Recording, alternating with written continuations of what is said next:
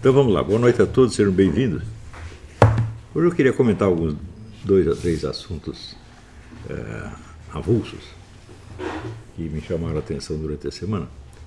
E um deles é o seguinte: quando é, eu comentei aquilo a respeito da destruição da educação brasileira, aproveitando uma notícia segundo a qual o pessoal do Banco Mundial avaliava o tempo que o Brasil precisaria para recuperar o terreno perdido na educação, avaliava em 260 anos. Né? É, e eu achei impressionante que, acho cada vez mais impressionante, que o pessoal se preocupe tanto com corrupção e uma coisa dessa que é evidentemente mais grave a longo prazo, não seja sequer objeto de debate. Ou, ou quando se debate o assunto, se debate como se fosse assim, um um problema usual das nações, quer dizer, nossa educação piorou um pouco, nós precisamos investir em educação, precisamos melhorar o salário dos professores, quer dizer, aquelas opiniões dizer, corriqueiras e usuais que são normais perante problemas corriqueiros e usuais. Ou seja, é uma falta de senso das proporções que chega a ser alarmante, que denota já mais que alienação, denota loucura mesmo, quer dizer, o pessoal está fora, fora de si não sabe o que está falando. Né? É, sobretudo, pela, se você comparar a gravidade disso com a gravidade do mensalão, do petrolão, todas essas coisas, você vai ver o seguinte: uma coisa é você é, é, roubar um dinheiro que já existe, outra coisa é você impedir o país de produzir riqueza por duzentos e tantos anos pela frente, que é exatamente o que o problema da educação faz. Quer dizer, a coisa mais óbvia do mundo, mais demonstrada, é que o fator principal dizer, no, no, destino econômico, socioeconômico das nações, é o chamado capital cultural. Quer dizer, você preparar novas gerações para que possam desempenhar suas, suas tarefas nos vários campos com um mínimo de eficiência, tanto nas profissões mais, mais simples quanto nas mais altas, científicas, etc, etc. E isso tudo está sendo, não é negligenciado, está sendo destruído no Brasil. Quer dizer, que estão criando uma situação na qual é impossível você contar com alguma competência nas próximas gerações em qualquer área da atividade humana que seja. Ou seja, você está castrando o país, está quebrando as pernas do país. Né? Um ponto de vista assim, é, é, é geopolítico, isso aí é um ato de guerra. Quem está fazendo isso tá, são inimigos do país. É uma das coisas piores que você pode fazer para um país é você impedir que ele qualifique as suas jovens gerações para as tarefas que serão necessárias. Então, é claro que isso é muito pior do que desviar dinheiro. Mil, um milhão de mensalões não seria tão grave quanto isso. Mas quando alguém até observou, é, mas quando eu falo isso, as pessoas dizem que o problema é o salário dos professores. Então quer dizer que tudo está girando aí em torno do dinheiro, mas o dinheiro não visto como vamos dizer, um fator objetivo, quer dizer, os meios materiais necessários para resolver isto ou aquilo, mas visto como uma espécie de fetiche, quer dizer, um, uma coisa que tem uma força explicativa é, total e, e, autônoma. Né? Aquele negócio do, do, do, do Milor Fernandes, não, irmão, o dinheiro não é tudo, tudo é a falta de dinheiro. Né? Então, tudo se vai explicar, vamos dizer, pela falta de dinheiro. E a falta de dinheiro é porque fulano roubou, né, está gastando nas Bahamas, etc, etc. Ou seja, é uma explicação é, é, mecânica muito fácil que raia a estupidez pura e simples. Então, é, em primeiro lugar, por que, que os, se nós sabemos que os professores estão maciçamente empenhados em usar a educação apenas como um esquema de suporte para um partido político, para os planos do Foro de São Paulo, etc., por que, que deveríamos pagar mais a eles para fazer isso? Não deviam pagar nada, ao contrário, eles que deveriam, para fazer isso, é no mínimo pagando. Quer dizer, eu não tenho nenhum respeito pela classe dos professores. Eu acho que essa é uma das classes mais criminosas que tem no Brasil. O que os professores estão fazendo com as nossas crianças é um crime monstruoso.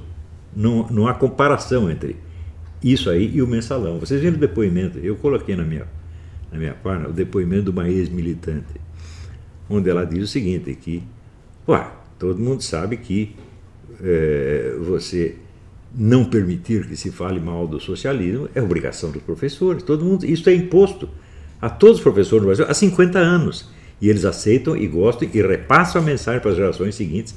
Então, você vê, quando o pessoal do Escola Sem Partido começou a falar contra a doutrinação, eu não, essa palavra não expressa absolutamente o problema. Doutrinação quer dizer fazer propaganda, eles fazem propaganda de algo.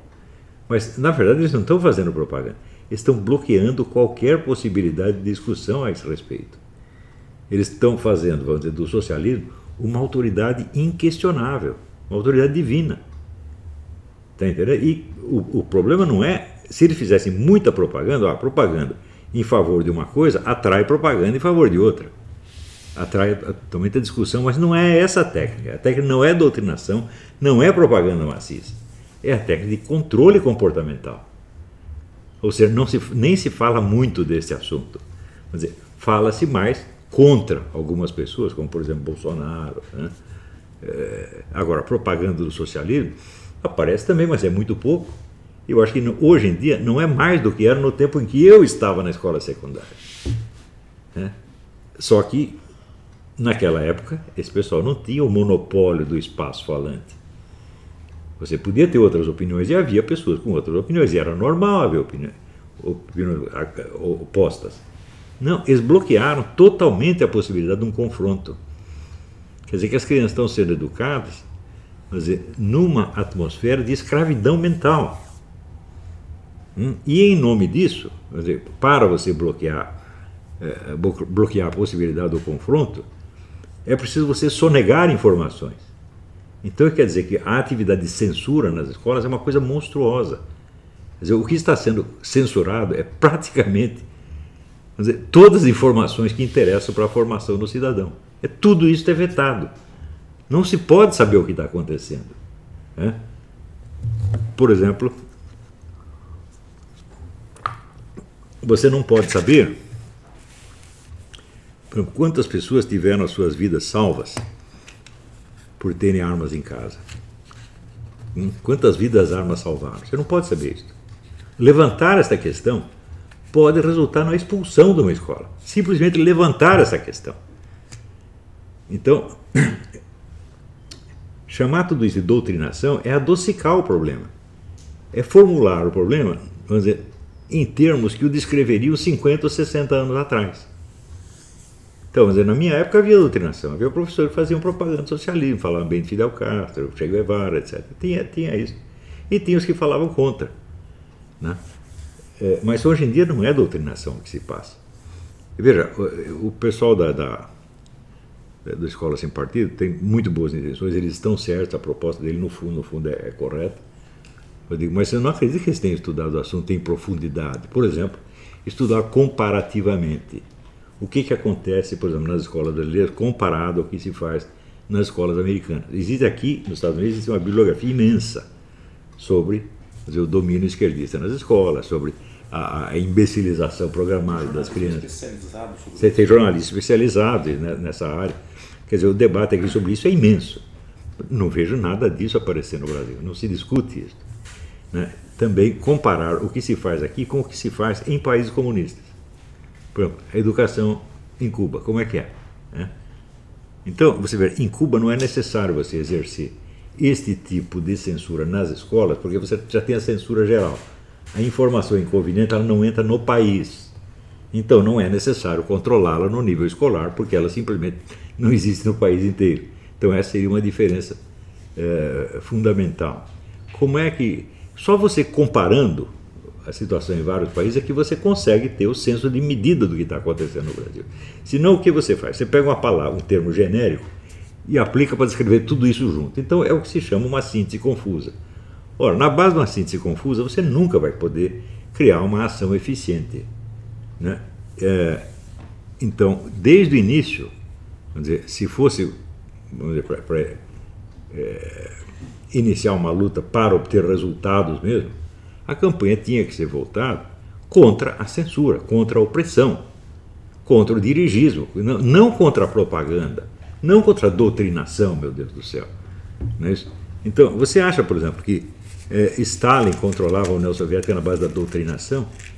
Não, tinha cadeia, tinha tortura, tinha coisas muito melhores do que isso. Para que precisa doutrinar? Você acha que alguém no Gulag é doutrinado? É? Você acha que alguém naqueles campos de campos de reeducação na China, será que eles são doutrinados? Fica um professor lá dando aula de marxismo para ele, que nada, meu filho. Você liga um alto-falante no último volume na orelha do cara, entendeu? não deixa ele dormir, né? enlouquece o cara. É isso aí que é a doutrinação que eles fazem. Então, o próprio o uso de um termo, que é um, um termo eufemístico, já mostra que não houve um diagnóstico sério da coisa. Então, se você perguntar, existe no Brasil um estudioso especialista né, em controle repressivo, manipulação comportamental na educação? Não tem nenhum num país de 200 milhões de habitantes. Né? Eu não posso ser um especialista nisso, não posso ser especialista em tudo. Agora eu digo, eu sou o que mais leu a respeito. Mas nós precisamos de pessoas que tenham lido 100 vezes mais do que eu, que tenham dedicado a sua vida a esse assunto, como estava fazendo o Nelson Lema da Silva quando ele morreu. Nelson Lema da Silva está se especializando cada vez mais nesta área. Ele foi o primeiro que começou a colecionar os livros de, esse sim, de doutrinação marxista, como daquele Mário Schmidt. Isso aí, isso aí 40 anos atrás. Quer dizer que 40 anos atrás você tinha um problema de doutrinação. Depois a coisa evoluiu, passou para o controle comportamental, tá certo? passou para o uso de todas aquelas técnicas que o Pascal Bernardin descreve no livro Maquiavel Pedagogo, que já é um controle de comportamento sem passar pelo juízo crítico, portanto, sem passar pela doutrinação. Quer dizer, você faz o sujeito se comportar de certas maneiras sem que isto se torne, vamos dizer, um, um, um problema que ele deva, sobre o qual ele deva se posicionar. Por exemplo, uma experiência comportamental. Experiência cujo significado para ele ele talvez não consiga sequer verbalizar. Né? Por exemplo, do, do, do tipo do, sei lá, do uh, banheiro unissex. Você experimenta o banheiro unissex. Põe deixar o banheiro unissex durante três meses. Você acha que os alunos vão conseguir verbalizar a situação? Não, porque isso não foi colocado para eles como um problema teórico verbalizável. Foi colocado como uma situação concreta, com situação física, tá certo? Ou como aquele famoso caso do professor universitário que na Suécia sugeriu que os alunos se dedicassem a a uma experiência de sexo oral homossexual durante o fim de semana e depois fizessem um relatório. 80 e tanto por cento deles gostaram. Por quê? Porque você se sub... Isso aí é uma, é uma coisa bem conhecida em psicologia. Se você faz algo que contraria os seus valores proclamados, em 80 e tanto por cento do caso você vai trocar de valores porque você vai ter que justificar retroativamente a sua conduta. Então, agora, o que se passou na mente do cara? Como foi que eu mudei de ideia? Por que, que eu mudei de ideia? Nem tem nenhum que seja capaz de verbalizar isso aí. Portanto, é uma coisa que passa no nível da conduta, saltando sobre o nível reflexivo. Como é que você vai chamar isso de doutrinação, meu Deus do céu? É? Isso é manipulação comportamental, assim, mas muito fina, isso é engenharia comportamental. E o professor que é capaz de aplicar estas coisas é evidentemente um criminoso, que não tem o menor respeito pela integridade das crianças, pela autonomia da consciência. Não é nada, nada, nada, nada. É um cara para quem as crianças são massa de manobra para a finalidade do partido dele e para dar dinheiro para esses vagabundos do PT. É para isso que serve, pô. As crianças são usadas para isso. Ou seja, esses caras são piores do que o pedófilo. O pedófilo abusa de uma criança de vez, esse abusa de dezenas. Né? É, mais ainda, uma criança atacada por um pedófilo pode passar por isso e não guardar grandes marcas. Pode acontecer isso aí. Né? Agora, o que passa por essa educação, ele está marcado para o resto da vida dele. Né? Então, gente, vocês não estão medindo o tamanho dos problemas. Outra coisa que não está sendo medida é o problema da chamada violência no Brasil. Quando, bom, o fato de você é, designar, descrever o problema como violência, já é também, vamos dizer, um uso da linguagem idêntico ao, que se faz no caso da, da, das escolas. Porque você está resumindo, vamos dizer, você está resumindo o específico no genérico. Hum? Bom, violência existe, por exemplo, sei lá, vários países da África que tem guerra civil o tempo todo. Isso. É, violência existe aqui nos Estados Unidos, que de vez em quando aparece um serial killer mata 20 pessoas. Tá certo? Agora, é isso que está acontecendo no Brasil? Não, o que está acontecendo no Brasil é o seguinte: uma população 100% desarmada e que não pode contar com a polícia, porque a polícia também está subarmada e não tem recursos, entregue totalmente à mercê de quem queira matá-la. Né? Daí ainda tem gente que tem a cara de pau dizer, não, esta é uma situação de guerra civil. E você já viu guerra civil entre um, um lado armado e outro desarmado? É, isso é massacre, isso é caçada de coelho. É isso que está acontecendo no Brasil. E por iniciativa do governo, por iniciativa de gente do PT, do PSDB, por todos esses camaradas. Eles querem esta situação, meu Deus do céu. É? E daí, não, nós precisamos elevar os salários da polícia, precisamos equipar melhor a polícia. Eu digo, bom, pode ser que isso também seja necessário. Só que um problema desse tamanho você não pode ser formulado nesses termos. Uma população inteirinha desarmada, né, entregue à mercê de gangues armados até os dentes. Não tem polícia que resolva isso aí.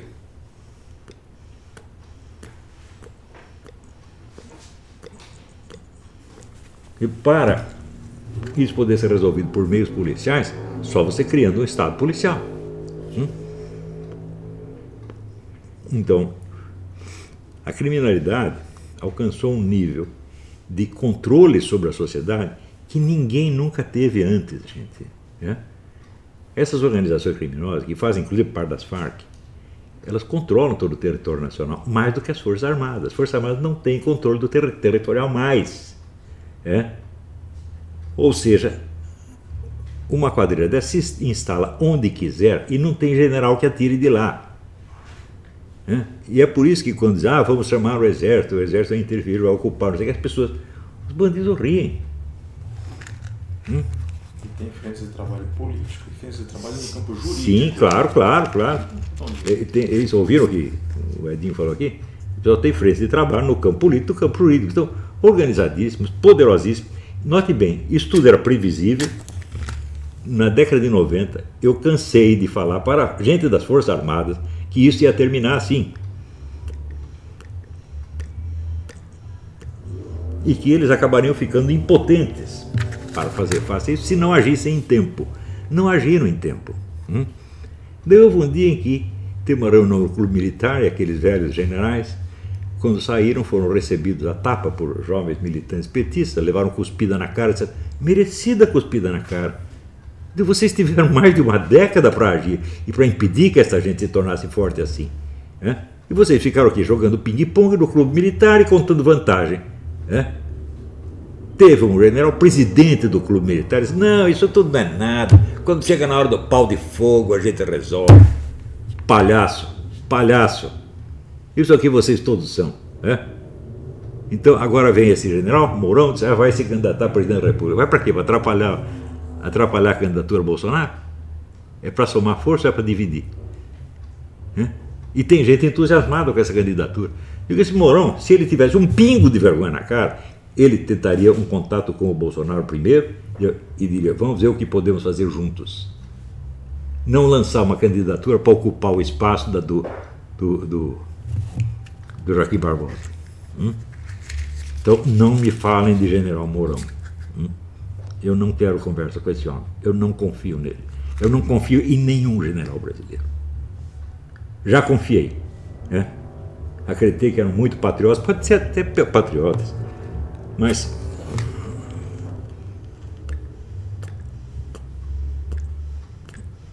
além do patriotismo, é preciso muito mais qualidades que esse pessoal nem imagina que existam.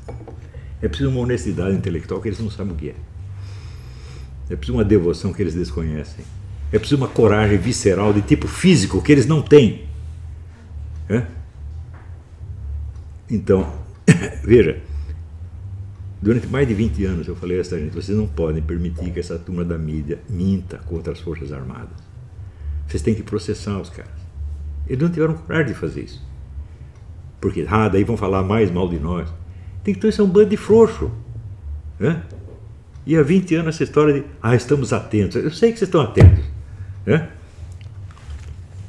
Já viu alguém ser estuprado desatentamente? Ele foi estuprado e nem percebeu. Ah, é? Tem alguém atrás? Não, não é possível, né? Então a sua atenção, eu agradeço a sua atenção, ela não serve para absolutamente nada, porque vocês não vão fazer nada, não são capazes de fazer nada. E se fizer, fazer besteira. Vejam, o desprezo brasileiro pelo conhecimento cria a idolatria do dinheiro, cria o medo da mídia, cria uma série de cultos a tudo aquilo que não presta. E é isso que nós, nós estamos vendo agora as consequências disso aí. É?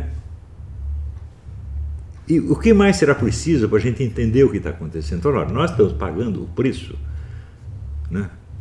nós estamos sendo castigados pelo nosso desapreço ao conhecimento, pelo nosso desrespeito ao que é sério, né? pela nossa presunção. Né? Você vê, eu estava assistindo, um, eu sempre assisto documentários históricos, assistiam sobre a Guerra Civil Americana, entre centenas que eu assisti.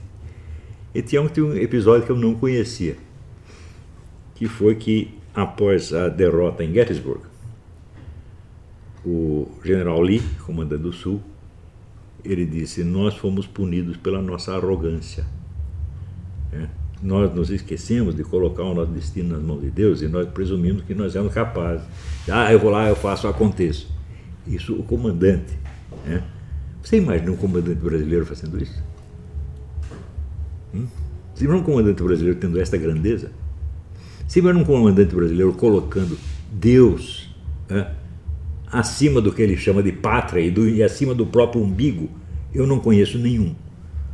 Eu nunca conheci um oficial das Forças Armadas brasileiras que tivesse um verdadeiro espírito cristão. Nunca vi. No final da guerra se tornavam amigos dos generais de ambos os lados. Como é? Se tornavam amigos, se tornavam amigos de Bom, mas isso, é normal em todas as guerras, né? Acontece isso. Quer dizer, mas exemplo de grandeza moral é que você vê em todas as guerras, tá certo?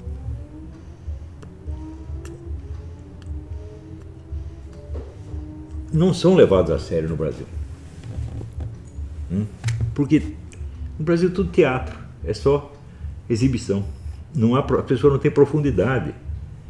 Digo, se você me perguntar, você conheceu, ou nas Forças Armadas, ou no meio universitário, ou no meio político, alguma pessoa que se dedicasse seriamente a estudar os problemas do Brasil? Eu, digo, ah, eu conheci umas duas ou três. O Paulo Mercadante fazia isso. O Dom Bertrand faz isso, eu já disse mil vezes, é o único brasileiro patriota verdadeiro que eu conheço, mas ele não tem poder nenhum e não tem nenhuma vocação de liderança, ele é, ele é como se fosse um professor universitário, um intelectual. Né? E,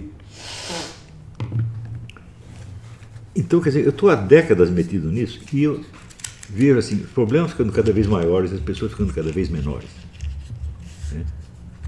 Quer dizer, homens com uma mentalidade pequena, mesquinha, né? Des, absolutamente desprezível, dando palpite e às vezes sendo colocados perante o povo como se fossem salvadores da pátria, como se fosse esperança da nação, como Joaquim Barbosa. Né?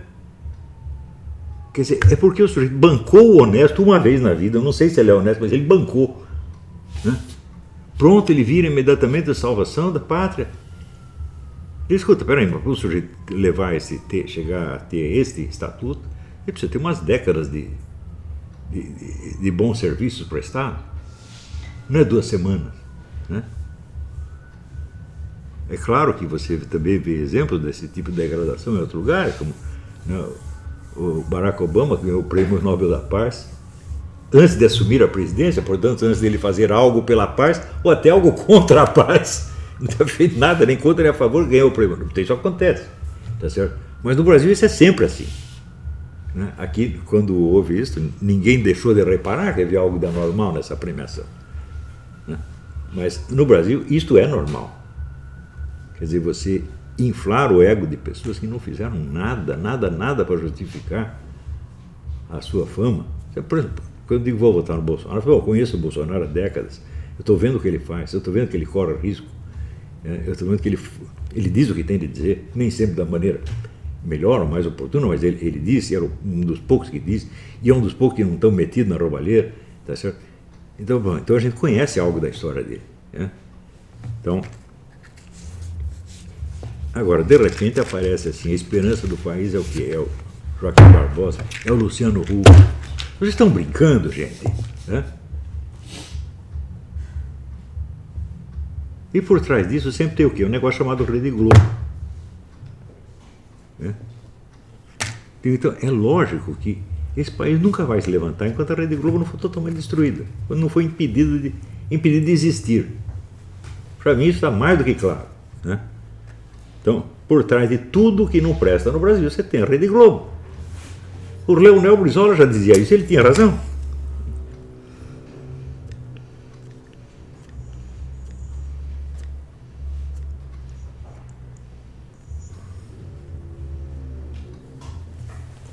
Então, bom, esse é um dos temas que eu, que eu queria comentar essa semana, antes da gente voltar ao assunto do maio 68, que eu estou, na verdade, estou em processo de aquecimento para voltar àquele assunto, porque o volume de coisa para ler, se repito, é muito grande. E eu estou trabalhando meio em marcha lenta, né? Mas, esses dias eu estive lendo muita coisa para me preparar para a conversa que eu vou ter com o professor Wolfgang Schmitz deve ser no fim de maio, começo de junho. E vamos ter um encontro. Eu tenho várias perguntas que eu quero fazer para ele. Eu conheço a obra dele, mas a maior parte dos livros eu li 10, 20 anos atrás. Então, o primeiro livro que eu li do, do, do, Wolfgang Schmidt foi Cosmos and Transcendence. Eu li em 1986, na casa do Rama Kumaraswamy. Foi ele que me, me, me indicou e me emprestou o livro, e eu li ali na casa dele mesmo, em três ou quatro dias eu tinha, tinha lido o livro, fiquei muito impressionado. Depois levou muito tempo para aparecer um segundo livro dele, que foi o livro sobre o Teatro de Chardin, depois veio outro, outro, mas só recentemente ele começou a publicar com mais, mais intensidade, né, sobretudo a partir do Enigma Quântico. Né? E ele está trabalhando nesta, dizer, nesta área dizer, de uma metafísica cristã articulada com a ciência moderna de uma maneira com uma profundidade e com uma coragem absolutamente fora do comum. As pessoas não conseguem medir o que, que esse cara está fazendo. Não é isso? Eu sei o seguinte: eu sei quando você vê toda a imensa imensidão de símbolos, de conhecimento, de valores, etc., etc., que reentraram na, no, na cultura europeia através do pessoal do Guénon e Schuon, que é tudo muçulmano ou maçom, é, e você vê católicos dizendo, não, mas esses caras são gnósticos, não sei o que, querendo fazer pouco disso aí. Digo, olha, eu fico com vergonha. Porque é óbvio que toda esta, por exemplo, se você pegar toda a obra do Jacob, né? Eu digo, bom, me mostra um autor católico que tenha absorvido o Jacobin e transcendido. Porque nenhum. Que o católico faz? Ele fica com medo. Ele diz, não, parece ter uma heresia. Eu digo, escuta, mas que eu saiba, se você pegar ali na patrística grega e latina, está cheia de, de, ideias heréticas. É? Não é porque o sujeito teve uma ideia herética aqui outra ali que ele tem que ser condenado e que ele deixa de ser um, um, um, um valor. Não é isso? Você, o próprio Santo Tomás de Aquino, no início, teve teses que foram condenadas como heréticas, foram condenadas por um concílio. Isso quer dizer que você vai jogar o Santo Tomás de Aquino fora? Né? Então, quando você pega, por exemplo, toda a contribuição do, do, do hermetismo ocidental, da alquimia, tá da própria tradição astrológica, todo este imenso patrimônio alquímico que foi trabalhado por Newton.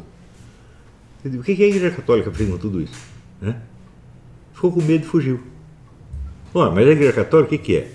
Ela é uma menininha que não pode ter contato com as realidades da vida, fica assustada? Ou ela é mãe e mestra? Ela tem que pegar tudo, absorver, transcender e ensinar uma coisa melhor? É?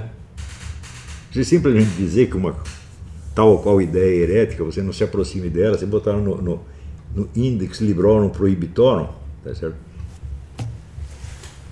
É você proceder como um, um guardião das virgens, né? Quer dizer, é de freira, tem tal coisa que você não pode ler porque vai te fazer mal para sua alminha. Eu digo, mas espera aí, isso é justo quando você está lidando com multidões incultas?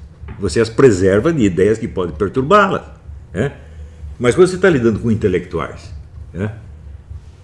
o que, que você vai fazer? Então, por exemplo, o, Wolfgang Schmidt ele tem trabalhado muito essa metafísica do Jacob Böhm E ele diz: olha, essa metafísica resolve ali mil problemas que a tradição católica está se virando aí, dois mil anos, não consegue resolver, mas o resolveu. Então o que, que custa a gente aproveitar? Ah, mas ele tem uma versão herética da Trindade. É verdade, a noção que ele tem da Trindade é herética, porque ele diz que só Jesus Cristo é uma pessoa, os outros dois não são. Né? Isso é herético. Mas sim, mas porque o cara botou uma doutrina herética aqui, quer dizer que tudo que ele escreveu é herético também, sobre outros assuntos? Quer dizer, você não pode passar na peneira e dizer, não, isso aqui é aproveitável, aquilo não é. Você não pode dizer, como dizer São Paulo apóstolo, experimentar de tudo e ficar que é bom?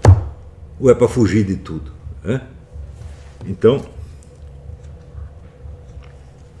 é claro que hoje em dia as discussões de mais alto nível elas acabam aparecendo na internet, até na internet, e chegam, claro, aos ouvidos de pessoas que não têm a menor condição de, mas nem de, de arranhar o assunto. Chega, sei lá, isso chega na mão do, será, do pirula. Tá Pô, isso acontece hoje em dia. Mas e daí? O problema é do pirula. Né? Não é porque ah, não, a gente não pode, não pode ficar divulgando segredos esotéricos para a massa inculta, né, porque vai escandalizar as alminhas. Hoje em dia não dá mais para fazer isso. Né? Simplesmente não dá para esconder mais nada. Você pensa que está onde? Você está na, na, na, na, Espanha do século XVI, que tinha dez padres que controlavam que todo mundo ia ler? Né? Tem, tem, basta a internet, né, internet, WhatsApp, etc. Quer dizer, todas as informações estão aí em circulação e as pessoas farão com ela o que bem entenderem.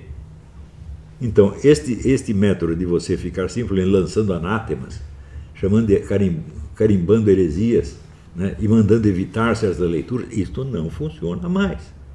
Né? Então,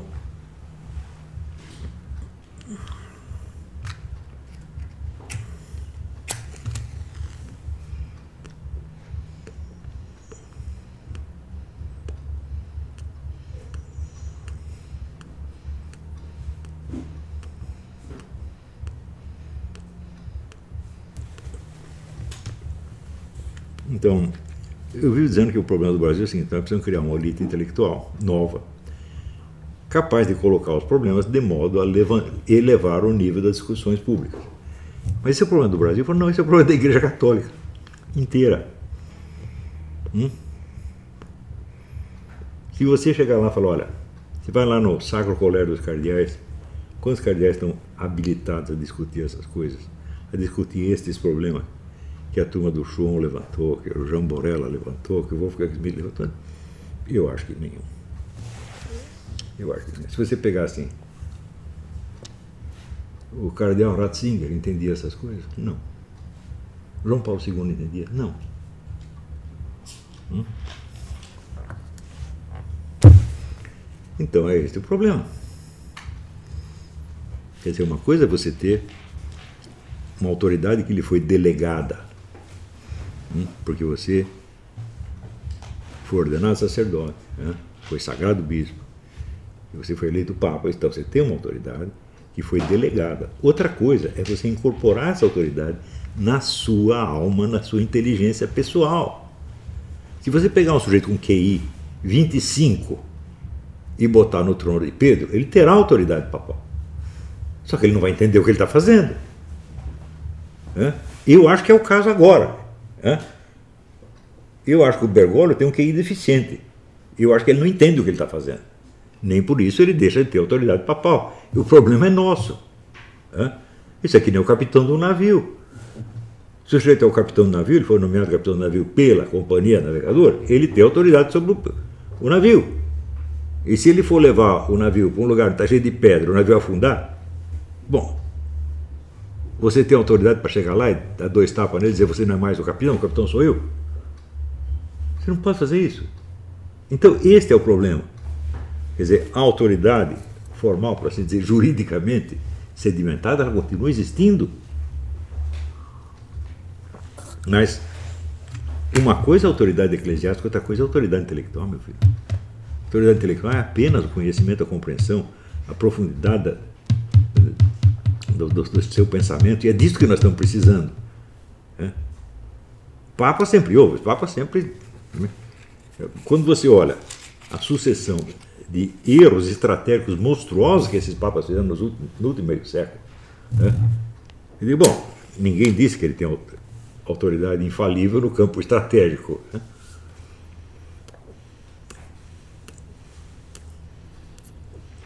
Tem no campo doutrinal, quer dizer que se ele proclamar um dogma herético, ele não é o Papa, ele perde, perde, perde a cadeira, tá certo? Mas nenhum deles proclamou dogma nenhum. Nem mudou nada em matéria de moral. Mudou coisa na pastoral, mudou no, no rito, né? Roeu pelas beiradas, por assim dizer. Então nenhum deles pode ser acusado de herético e tirado de lá. Nem o atual. Que eu saiba, ele não fez nenhuma proclamação ex cátedra herética. Então isso quer dizer que a autoridade, por momento, ele continua tendo. Né? Mas autoridade é uma coisa, capacidade é outra. Né? Então quer dizer, você está obrigado a obedecer aos papas, sem sombra de dúvida. Mas você está obrigado a concordar com ele. Né? E não só, mas no Brasil a mentalidade é essa, você tem que obedecer não apenas o Papa, mas o, o Papa, o cardeal, o bispo, o, o, o, o padre. Você não pode dizer nada contra ninguém. Então, quer dizer, é um culto da estupidez oficial. O que, que é isso aí? Isso aí, meu filho, é desprezo pela verdade. Isso aí é o pecado contra o Espírito Santo. Você não quer saber a verdade. Você quer somente autoridade. Para que autoridade? Autoridade significa o seguinte: se eu errar, a culpa não é minha. Quem eu errar foi o bispo que mandou. Isso aí é só covardia. Quer dizer, você não tem a coragem de assumir o que você está dizendo. Você se encosta na autoridade para dizer foi ela que mandou. Hum? Então, um país que tem, de certo modo, basta você ver o nível de violência que tem você pode dizer que é o campeão mundial da covardia também. Porque é só gente armada matando gente desarmada. É? Isso nunca aconteceu no mundo. Nunca houve um caso desse. Hum? Quando você vê aqui nos Estados Unidos, no dia mesmo saiu uma estatística, o governo, o governo Clinton escondeu uma estatística de que, num ano determinado, houve 2 milhões de casos de pessoas que salvaram a sua própria vida ou da sua família defendendo-se de arma em punho. 2 milhões. Né? Agora você ah, mas morreram não sei quanto. Eu digo, não morreu 2 milhões. Né? Aqui se você tem, sei lá, 10 mil homicídios por ano já é um, é escândalo. Hum? Mas 2 milhões de casos? Bom, então isso significa o seguinte: tudo que eles estão falando contra as armas é tudo mentira. Isso é cientificamente, fácil de provar cientificamente. Só comparar uma estatística com a outra. Aqui o mal que as armas fizeram, aqui o bem. Então compara e você vai ver. Né? Para mim isso é uma coisa óbvia, porque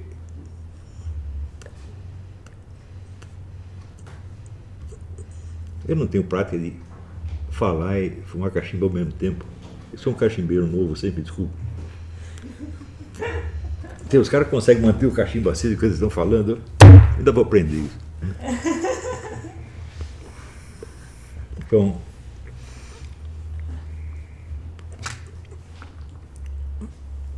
e olha, desde que eu comecei esse curso, eu vi o seguinte: eu vi milhares de pessoas evoluírem, né?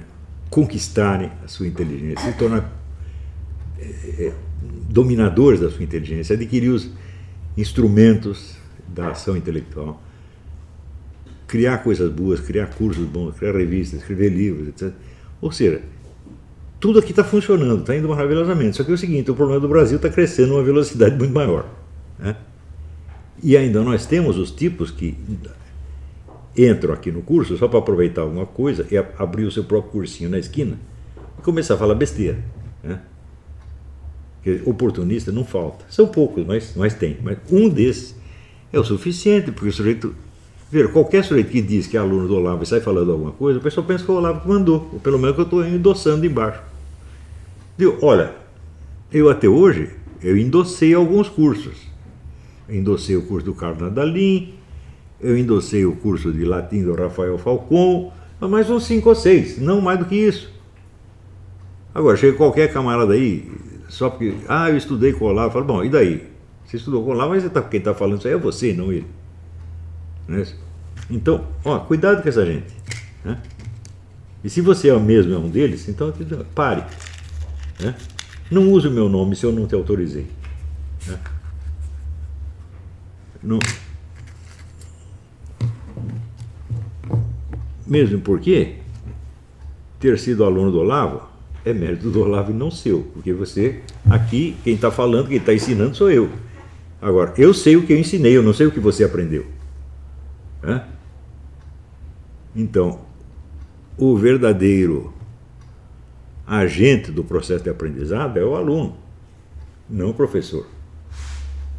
Né? Portanto, é, o que eu ensinei é uma coisa, o que você aprendeu é outra. O que eu ensinei depende de mim, o que você aprendeu depende de você, meu filho, não de mim. Você pode partir do que eu ensinei. Hum? Então, não é difícil para mim eu avaliar se o que um aluno está fazendo com o que, com o que eu ensinei é uma coisa honesta ou desonesta, é uma coisa boa, algo que não vale a pena. É coisa, é facílimo. Na, na primeira você já percebe isso. Então, por exemplo, eu, digo, eu tomei conhecimento dessas obras de René Guénon nas décadas de 70. Hum? Comecei a falar a respeito, assim, de início discretamente, hum? por volta de 86, 86, mais ou menos década de 90, começo da década de 90.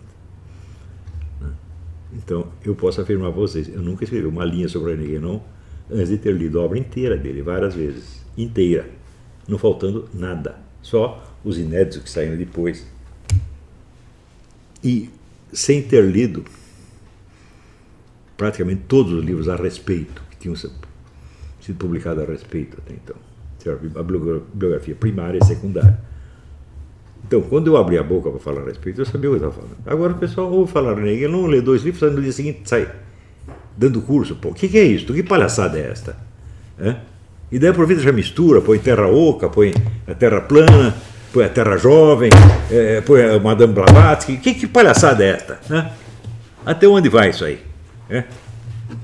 Então, gente, é o seguinte, vocês têm. Olha, aparecer um curso como esse aqui não é fácil. Agora, se você pensa que vai aparecer milhões, não vai aparecer. Né? Então não fique muito entusiasmado. Ah, que tem o um cursinho do fulano de tal. Pelo amor de Deus, vê se você entende isso aqui que eu estou dizendo. Para você se preparar para isso, é preciso muitas décadas. Eu não espero resultado rápido de nada disso. Não existe resultado rápido da educação. Aristóteles estudou com Platão durante 18 anos, antes de começar a dar aula de qualquer coisa. E quando começou, ele dava aula da coisa mais simplesinha, que era retórica. Né? Depois é que foi subindo. Né? Então, para que, essa, que essa pressa? Tá Nós temos aqui a garantir que a nossa inteligência está acompanhando o crescimento da situação nacional, o crescimento do drama nacional. Ou seja, que nós estamos entendendo o que se passa, de que nós temos a medida exata da gravidade, das causas, da significação, tá certo? Sob, sob vários aspectos. Né? Então, olha, esse dia eu estive lendo esse livro aqui. Né?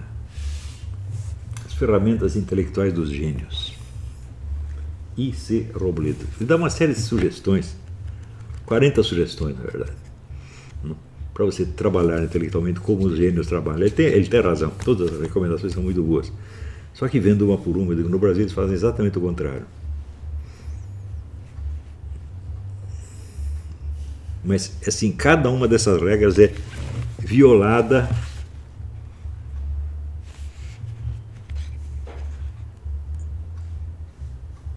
é violada eh, diariamente. Por exemplo, aqui, regra número 25 exercite o seu cérebro agindo como se tudo fosse importante. Hum, eu vivo dizendo para a pessoa: olha, você, seu trabalho pode ser uma coisa chatíssima, né? você pode ser, sei lá, contador de pulga de cachorro. Né? Vai lá conta quantas pulgas tem. Né? Faça isso como se fosse a coisa mais importante do mundo. Dedique-se a isso. Você vai ver que isso vai render. Eu sempre digo isso para os caras. Agora o cara, Ah, meu trabalho é muito infame, é muito isso aqui. É porque você acha que você merece o melhor. E você pode estar redondamente enganado. Né? Quer dizer, você acha que você merecia uma cátedra para você lecionar, sei lá, filosofia de Platão em Oxford. Né? E por enquanto o que você arrumou foi né, um, um, trabalho de office boy né, numa empresa de uma fábrica de camisinha. E a vida é assim, meu filho. Quer dizer, o seu trabalho é humilde, tá certo? Mas você não é humilde o suficiente para, primeiro, você agradecer que tem um emprego. Segundo, você agradecer que você tem um meio de você sustentar sua família. Então, se você não sabe dar valor a essas coisas básicas, o que, que você espera ser quando crescer, porra? É? Mais um Zé Mané chorão, você está entendendo? Que quer um reconhecimento, porra. É? Se a pessoa, olha, se eu tivesse louco atrás de reconhecimento, eu ia esperar até os 48 anos para publicar meu primeiro livro, meu Deus do céu. É? Quer dizer, eu só comecei a publicar as coisas quando eu não precisava mais do reconhecimento. Eu só comecei a publicar quando eu pude adotar o lema do Dom Quixote. Eu sei quem sou. Eu sei quem eu sou. Não adianta você me elogiar por qualidades que eu não tenho, nem me criticar por defeitos que eu também não tenho. Hum? Eu não preciso da sua opinião. Não é porque eu seja superior a ela, eu não preciso porque eu me conheço. Não é porque eu estou me fazendo superior. Não. Eu não sou superior à sua opinião. Eu simplesmente não preciso dela. Sua opinião pode ser certíssima, mas acontece o seguinte: eu conheço o assunto melhor que você. Hum? No assunto Olavo eu sei tudo. Eu sou o único autor do qual eu li tudo que ele escreveu. Hum? E sei me comparar. Né? Eu conheço a minha biografia, conheço a dos outros. E eu sei algumas coisas a meu respeito que você deveria saber também, já que você vai estudar comigo. Eu digo, olha, primeiro lugar, nunca tive uma família que me estimulasse intelectualmente. Nunca tive bons professores, nunca tive um ambiente de estudo estimulante. Nunca tive um emprego, um trabalho que me estimulasse no conhecimento. Nunca tive um ambiente social que me estimulasse. Nunca tive um amigo que me estimulasse. Nunca tive nada. Tudo foi contra desde o início. E hoje eu acho que isso foi bom. Sabe por quê? Porque se eu tivesse tudo isso, eu seria mais um intelectual acadêmico. Hã? Bonitinho, com um talquinho no bumbum, etc, etc. Mas com medo da vida, pô. Como aqui nos Estados Unidos está cheio. Né? Cheio de eruditos. Que é a primeira vez que acontece alguma coisa para ele, sei lá, furou o pneu do carro, morreu o cachorro, o nego tem uma crise existencial não levanta mais. Né? É isso que eu quero ser? Não, pô. Né? Eu não queria ser só um intelectual, eu quero ser alguém que vale a pena. Né? Alguém que você bate e o negro não cai. Né? Então, isso aqui é importante. Quer dizer, você, é o que dizia Goethe, você, o talento se aprimora na solidão e o caráter na agitação do mundo. Né? Então você tem que estar exposto a essas duas coisas. Você tem que ter a fuga para a solidão para você poder estudar, aprofundar, meditar, etc, etc. E você tem que se expor né, à agitação do mundo para você poder apanhar, sofrer, ter os problemas, ter que se superar diariamente Tá? Você tem que sustentar a sua família. Tem que suportar a humilhação, tem que suportar a falta de dinheiro, etc. Tudo isso é a construção do seu caráter. Agora, você pode criar. Por exemplo, eu acho que aqui nos Estados Unidos cuidam demais da inteligência e quase nada do caráter. O caráter, sujeito acho que vai formar o caráter ouvindo pregação do pastor protestante no fim de semana. Digo, não. Você quer ver o que acontece aqui nos Estados Unidos? Você assiste esses documentários sobre a Guerra Civil. Hum? Estuda a vida do General Lee, ou a vida do General Jackson, Thomas Stonewall Jackson. Você vai ver, olha, vai fazer mais de 100 anos que não aparece pessoa com essa estatura moral aqui nos Estados Unidos. Não tem mais. Simplesmente não tem. Nem com essa coragem, nem com esse gênio, nem com essa dignidade, nem com esse amor a Deus, com essa devoção. Não tem. Se você. Quem são os militares hoje nos Estados Unidos? Hum? Você vê só essa fofocaiada, um xingando o outro, um querendo puxar o tapete do outro, é o que você vê hoje. Então, alguma coisa se perdeu aqui. Bom, isso aqui no Brasil nunca teve. O que eles perderam é uma coisa que o brasileiro nunca teve. Então,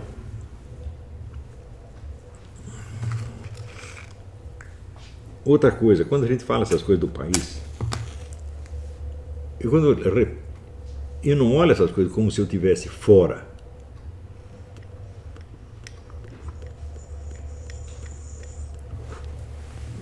Como se, dizer, eu fosse uma exceção. Mas não. Eu recebi mais ou menos a mesma formação, eu tenho as mesmas deficiências e se eu quiser fazer algo para melhorar a sociedade em, em torno, eu vou ter que aprender a vencer esses problemas primeiro em mim mesmo. Né? E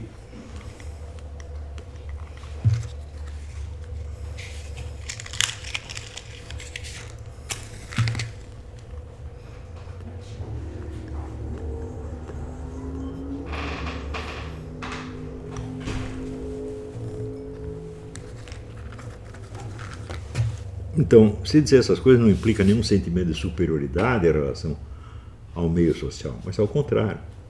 Implica uma tristeza, implica você carregar um peso, implica uma responsabilidade. É isso? Implica, sobretudo, vamos dizer, um imenso amor rejeitado. E quando eu penso assim, tudo o que eu queria estar fazendo pelo meu próprio país, e na verdade tudo o que eu estou fazendo, tá certo? E ver assim, o número de pessoas que eles simplesmente me odeiam por motivo nenhum, por motivo totalmente fetichista, louco. Sabe? Mas, bom, isso mostra que o estado da sociedade era pior do que eu tinha imaginado. Muito pior, na verdade. Né?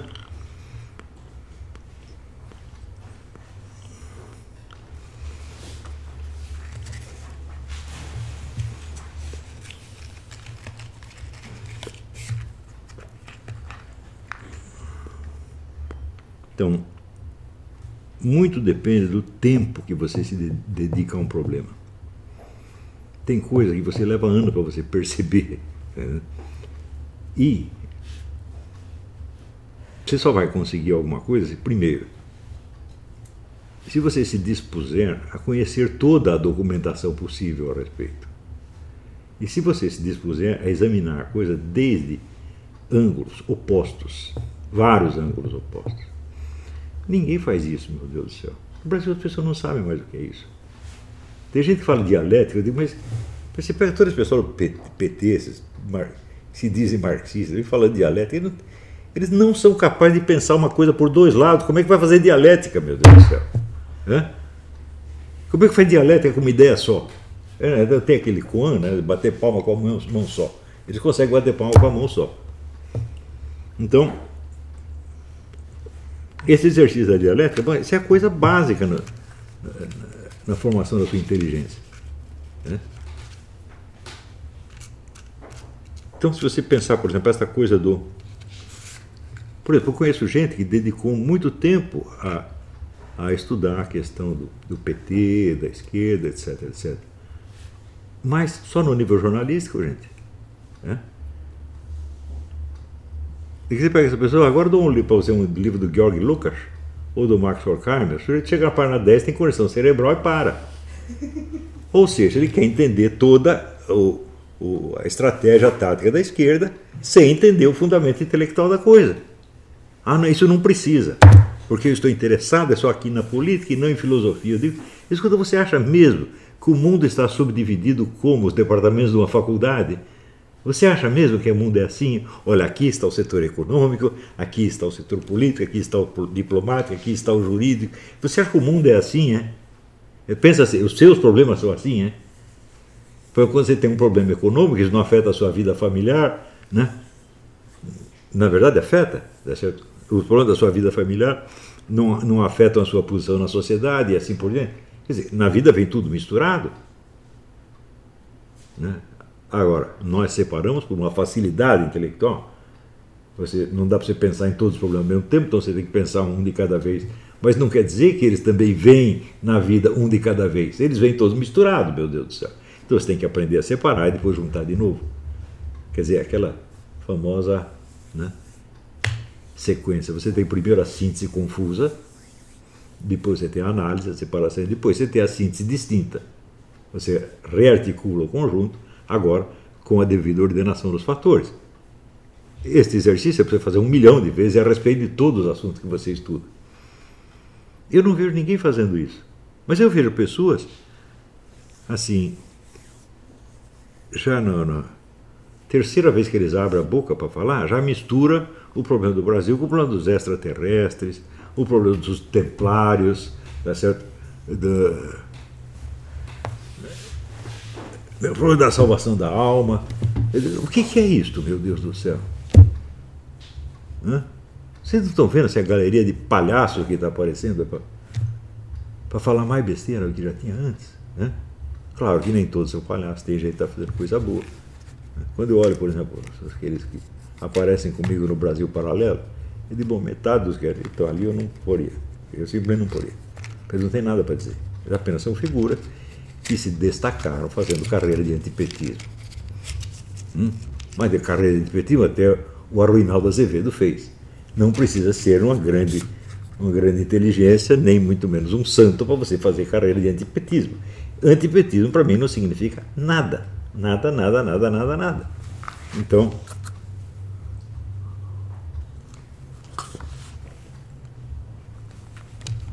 também esse, vamos dizer, esses diagnósticos nacionais. Eu digo, peraí, você tem algum diagnóstico da situação brasileira? Me mostra o livro que você escreveu explicando alguma coisa do Brasil. É? Por exemplo, outro dia mesmo eu estava lendo, voltando a ler um livro que eu tinha lido na juventude, o livro do Olívio Montenegro, que chama O Romance Brasileiro. Então, uma sequência de estudos sobre os principais romances brasileiros. Eu disse, bom, desse pessoal que está falando aí, quanto seria capaz de escrever esse livro hoje? Né?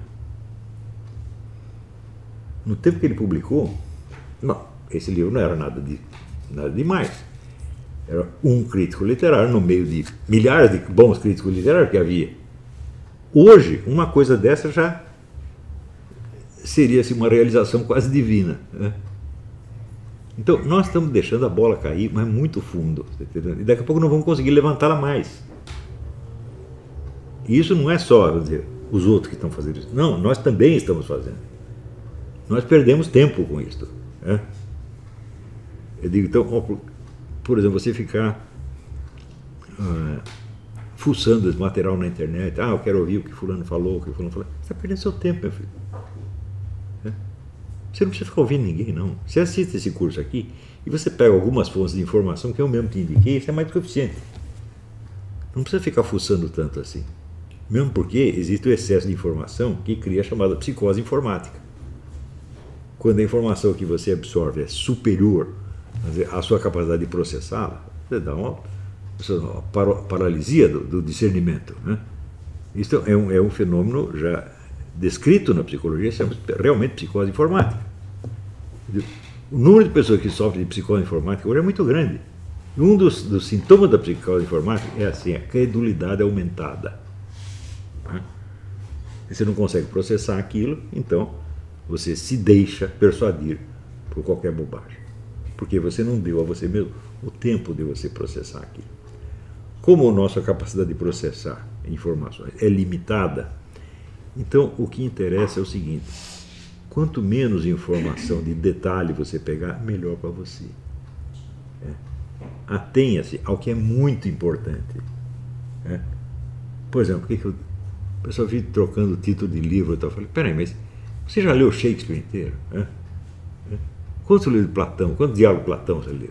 De, de, de, Aristóteles? Você absorveu isso aí? Então por que, que você está é, procurando mais coisinha? Você tem que pegar primeiro o que é de valor permanente.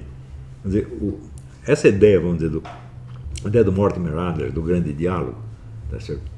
ainda é uma ideia preciosa, quer dizer, o conjunto do que se discute na humanidade não passa de um eco de certos, certos debates fundamentais que atravessaram séculos ou, ou milênios. Então é isso que você tem que informar, informar primeiro.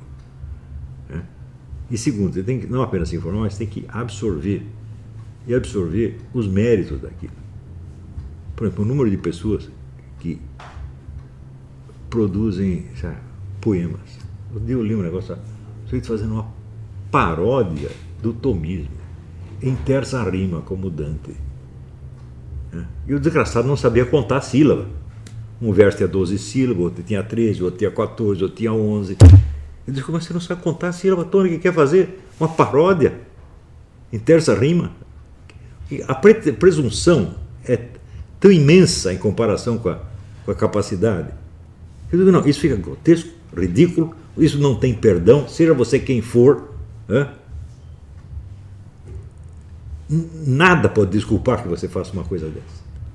Eu digo isso né, com a autoridade de quem fez uma tradução do canto primeiro da, da, da Divina Comédia em terça rima, em português, né, que levou meses de trabalho, e o Romano Galef disse foi a melhor tradução que ele viu. Né. Então eu sei o que é a terça rima, eu sei o que é a Divina Comédia, e eu sei fazer poema em terça rima, e nunca usaria para fazer uma paródia do tomismo, ou paródia de qualquer coisa de valor. Né. Então, o próprio fato do sujeito fazer isso já mostra. Você não tem senso das proporções, você não tem discernimento, você é um bocó de mola. Né? Não interessa quem você seja, eu nem lembro o nome do sujeito que fez isso. Né? Não venha me defender o cara. Não tem defesa uma coisa dessa. Para um aluno meu, isso é uma indignidade. Não pode fazer. Então, se você fez, nunca mais faça. Não peça desculpa, nem mexa no assunto. Esqueça. Tampa e vira essa página. Né? Não se exponha ao ridículo. E tem aquele conselho que diz: você não sabe contar sílabas, não faça versos. Hã? Não é uma coisa simples? Eu fiz alguns sonetos, eu faço um soneto por ano, se tanto. Hã? Vai lá, conta sílabas. Hã? Conta sílabas, em qual cai a, a sílaba tônica fundamental do verso. Você vai lá, tá, tá, matematicamente impecável, mas tem que ser. Se você não sabe nem isso, meu filho, você nunca vai. O poeta que você não vai ser. Né? Eu faço isso e não sou poeta. Né? Eu estou assim, mostrando que eu poderia ser se eu dedicasse minha vida a isso. Então, ah, eu tenho talento para isso, sim, mas é um talento não trabalhado, não desenvolvido. Eu não posso chegar, vamos dizer, dizer que eu estou no mesmo ramo que o Bruno Tolentino. Não estou. Né? Então, eu de vez em quando vou lá e mostro que posso. Ele passou a vida mostrando que pode. Hum?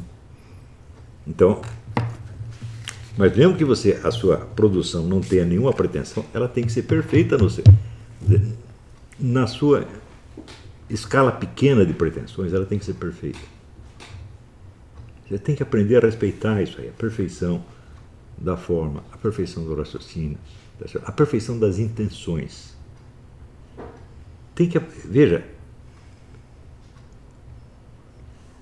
Vou explicar um negócio para vocês. Na última hora eu estava falando dos três planos da realidade. Você eu falei do símbolo do Wang?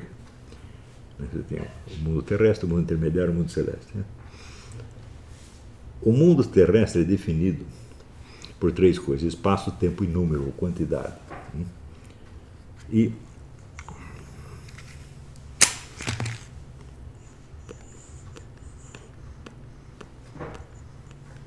está escrito na Bíblia que Deus fez tudo assim, contado, pesado, medido. Né? Nesta área. Isso quer dizer que nós estamos limitados por um sistema de proporções espaço-temporais que é comproporcional ao nosso tamanho, por assim dizer, à medida humana. É então, nesse sentido, Protágoras tinha razão ao dizer que o homem é a medida de todas as coisas, porque tudo foi montado numa proporção que o ser humano pode apreender, pode captar. Tá certo?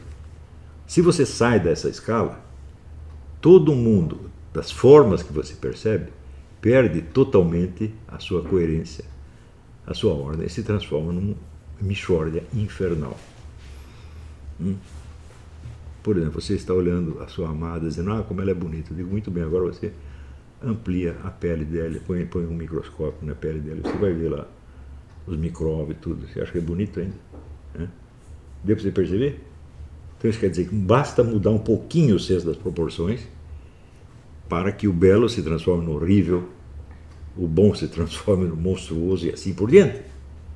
Né? Isto é o que acontece no mundo intermediário, no mundo dos ares, onde estão o quê? Os demônios, de que fala a prece de São Miguel Arcanjo.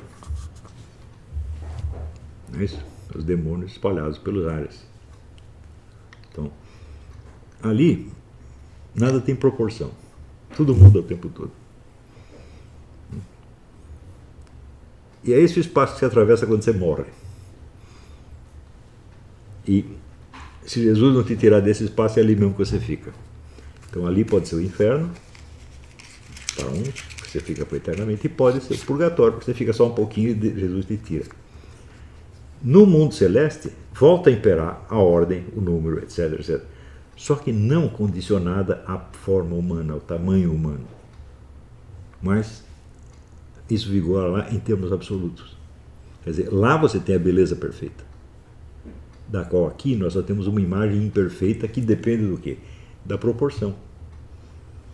E a proporção significa o seguinte: só vai ver determinadas coisas e vai ver sobre determinados aspectos e vai evitar outros aspectos. Hum? Agora, se você acha que você está capacitado para olhar tudo sobre todos os aspectos, você simplesmente está mergulhando no inferno. E não vai sair de lá tão fácil. Né? Então,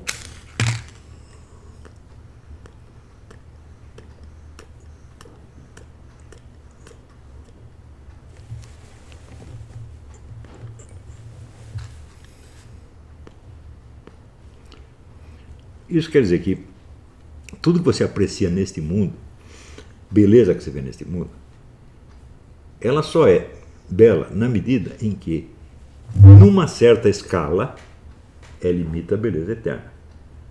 Mas tirou dessa escala, a imitação desaparece. A forma desaparece. Né? E a feiura aparece por trás da beleza. Tudo aqui é assim. Absolutamente tudo. Então, por exemplo, você olha uma paisagem, acha bonita. E uma vez eu fui passear com um amigo meu que era entomólogo. Né? E ele disse: Quer ver uma coisa? Quer ver a população que tem aqui? Demarcou uma área de 40 por 40 centímetros e foi puxando tudo quanto é inseto que tinha ali. Encheu um vidro desse tamanho. Eu nunca perceberia aquilo. Né? Eu não tinha ideia de que tinha tudo aquilo ali. Então, a sua paisagem bela está cheia disso numa escala um pouco menor. Né? Então, quer dizer, basta mudar a distância de, entre você e a coisa e a noção de beleza vai para as cucuias, de beleza, de ordem, de causa, tá certo? de racionalidade, vai para as cucuias. Né? Então, isso quer dizer que tudo que há neste mundo, Platão tinha razão, só tem beleza, ordem, funcionalidade, racionalidade na medida em que, considerado numa certa escala, como dizia Protágoras, imita a ordem do mundo da, da eternidade. Mas só sob este aspecto e só nesta escala. Em si mesmo, nada aqui vale nada, nada é belo, tá certo? Né? Tudo aqui, vamos dizer, parece belo. Mas a beleza efetiva depende de que esta beleza, por sua vez, não seja dependente de uma escala determinada. Está entendendo? Esteja acima da escala. Muito bem, então acho que por hoje é só. Né? Não vou responder pergunta, ainda estou meio cansado. Bom, então até a semana que vem, muito obrigado.